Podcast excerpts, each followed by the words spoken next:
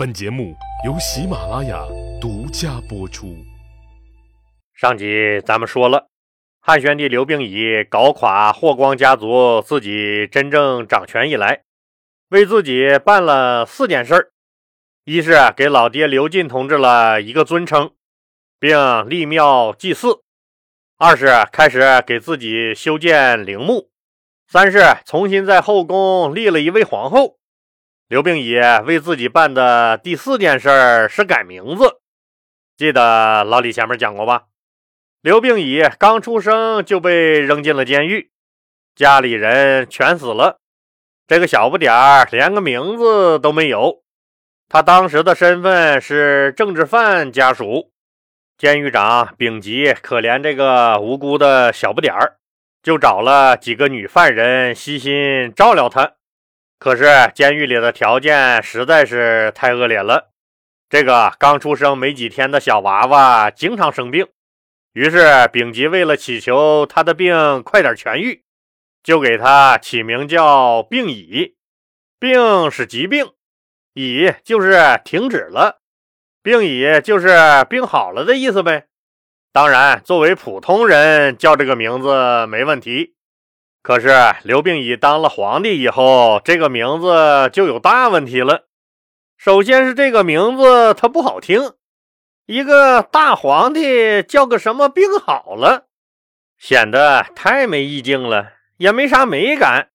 这名字就是人的衣裳，什么身份的人穿什么样的衣服，这都是有讲究的。比如说汉朝的老祖宗刘邦，在村里的时候。他就是刘季刘三儿，刚造反创业那会儿，大家也还是习惯叫他刘季或者刘三儿。可他革命成功当了皇帝以后，你要再贱嗖嗖的叫人家一声刘三儿，你试试，保管把你剁成饺子馅喂狗。据说汉武帝刘彻小时候叫刘志，志那就是猪的意思。刘彻当了皇帝以后，你再管人家叫一声小猪猪，你试试。刘志这个名字那实在不好听。刘彻长大以后就改了名了。当然了，刘病已改名最重要的原因还是要避讳。古人取名还要设计一个避讳的问题。所谓避讳，就是对尊长的名字，口中不能乱说，笔下不能乱写。在古代。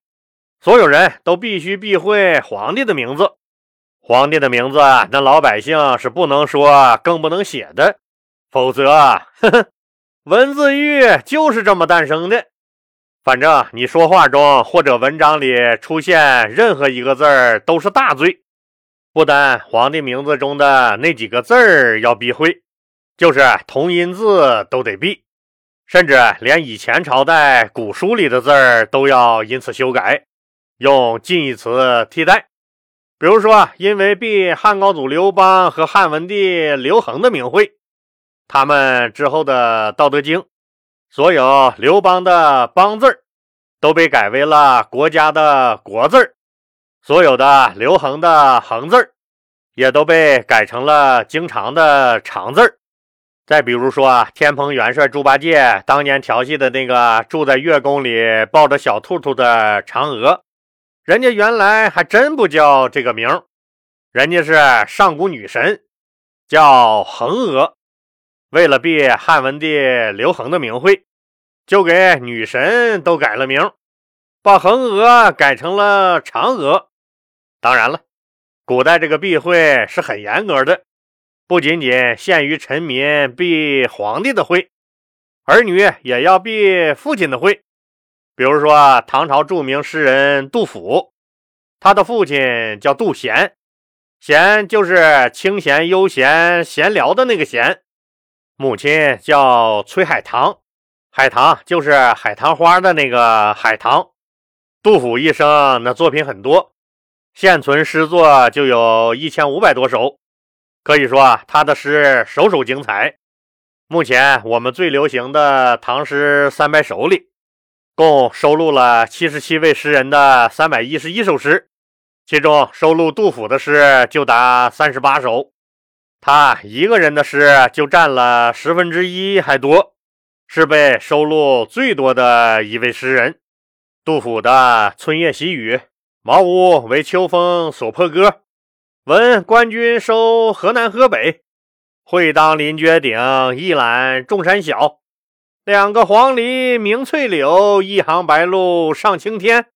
随风潜入夜，润物细无声。”安得广厦千万间，大庇天下寒士俱欢颜。这些诗句是不是我们都很熟悉啊？当然，今天咱们不是来讨论诗歌的，是来说古人避讳的。因为杜甫的父亲叫杜贤，母亲叫崔海棠，所以杜甫一生的诗文中从未使用过父亲名字中的那个贤字儿。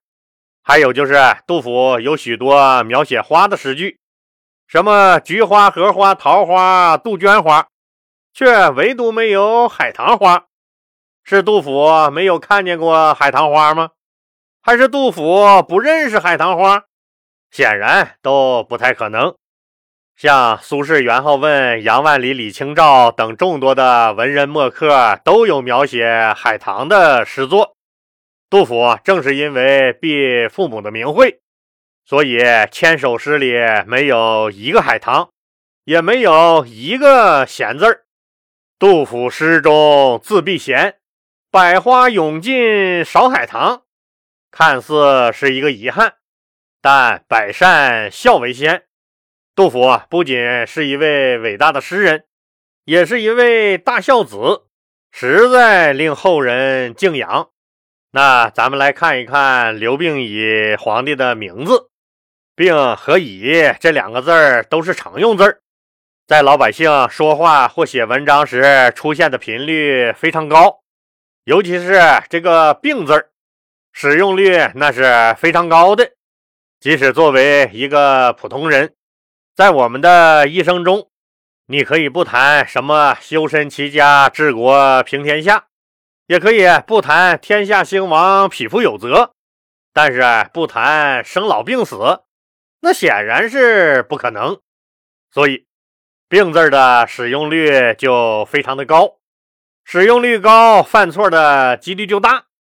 可以说，病和乙这两个字儿要避讳，那老百姓之间的正常交流都费劲了。有谁一不小心说了这俩字中的任何一个字？或者文章里写了这俩字中的任何一个字，被别有用心的人一告，那完了，蹲监狱去吧，您呢？病和乙两个字就是那个年代的敏感词，说不得，写不得。每年因为无意中犯了忌讳而被处罚的老百姓那是很多的，监狱里当时也关着不少犯了皇帝刘病已名讳的老百姓。汉宣帝刘病已从小就在监狱大牢里长大，后来又在社会上摸爬滚打了多年，很了解底层普通老百姓的生活，所以他能站在老百姓的角度考虑问题。也就是说，他是很体恤民情的。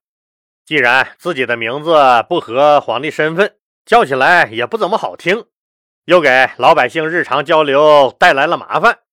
那索性自己改个名算了，别给人家老百姓找麻烦了。于是刘病已就选择了一个当时民间不太常用的“询”字作为自己的名字。这个“询”就是询问的“询”，咨询的那个“询”字儿这样的名字就把自己的逼格显得很高了，也不会给老百姓的日常交流造成麻烦了。而且汉宣帝刘病已同时宣布，把全国各地因为之前触犯了他名讳而关在监狱里的人一律放回了家。以后咱们可就管汉宣帝叫新名字刘询了啊！您到时候可别说啊，刘询是个谁？这咋又换皇帝了？告诉您，没换皇帝啊，是皇帝换名了。公元前六四年的五月份，刘病已下诏，正式向天下宣布，从此改名为刘询。就在汉宣帝刘询又修陵墓、又立皇后、又改名的当口，发生了一件事儿，让尘封了几十年的往事真相大白。那发生了什么事儿呢？什么样的往事真相大白了呢？说有一天，汉宣帝刘询去底下视察，视察到掖庭的时候，掖庭是哪儿？老李前面讲过。就是皇帝的那些小妃子们和伺候他们的丫鬟住的地方。刘询当年落魄的时候，曾经在这儿待过好多年。这段时间，掖庭里正好有一批老丫鬟要退休。这些老丫鬟在这儿工作了几十年，现在老了干不动了，手脚也不麻利了，就准备打发他们退休回家了。汉宣帝刘询一贯爱民如子，一听说有老宫女儿在这服务了半辈子要退休了，既然自己来了，刘询就说亲自去看望一下这些要退休的老宫女儿，也就是对这些为皇宫服务了多年的老同志们表示一下感谢呗。结果出了一件事儿，让刘询大为震惊。当刘询刘皇帝出现在一片跪着的掖庭官员和老宫女儿们面前时，一个老宫女看到刘询以后，忍不住放声大哭：“快三十年了，快三十年了，皇上长大了，皇上长大了。”这突然的一嗓子，可把掖庭的官员们吓了个半死。他们也不知道这个老宫女儿今天发了什么神经，但他们知道，如果惊吓了皇帝，自己是要担责的。情急之下，叶廷令就赶紧爬起来，准备把哭哭啼啼的那个老宫女儿拖出去。刘询也有点懵了，这是咋回事？一看那个老宫女儿，就是有什么话要说，于是就喝住了着急往外揪扯那个老宫女儿的叶廷令，让老宫女说说为什么哭泣，为什么说皇上长大了这些话。那个老宫女抹了抹眼泪，平复了一下情绪，说出了一个埋藏了快三十年的秘密。自己曾经照顾过刘病已，也就是照顾过面前的皇帝刘询。听到这话，所有人都惊呆了，特别是刘询，他根本就不知道这个老宫女儿在说啥。老宫女儿自顾自地说着，突然他意识到，自己说啥刘皇帝也不会相信，因为那时候刘皇帝刚出生。根本就不记事儿，但这个老宫女儿的话似乎让刘询想起了啥。记得吧？老李讲过，刘询刚出生就被扔进了监狱，要不是监狱长丙吉让人细心照料和保护他，他早在二十几年前就死了。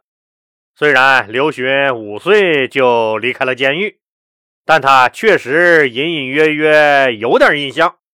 但照顾他的那些人都是谁？他当然是想不起来了。那时候他还太小。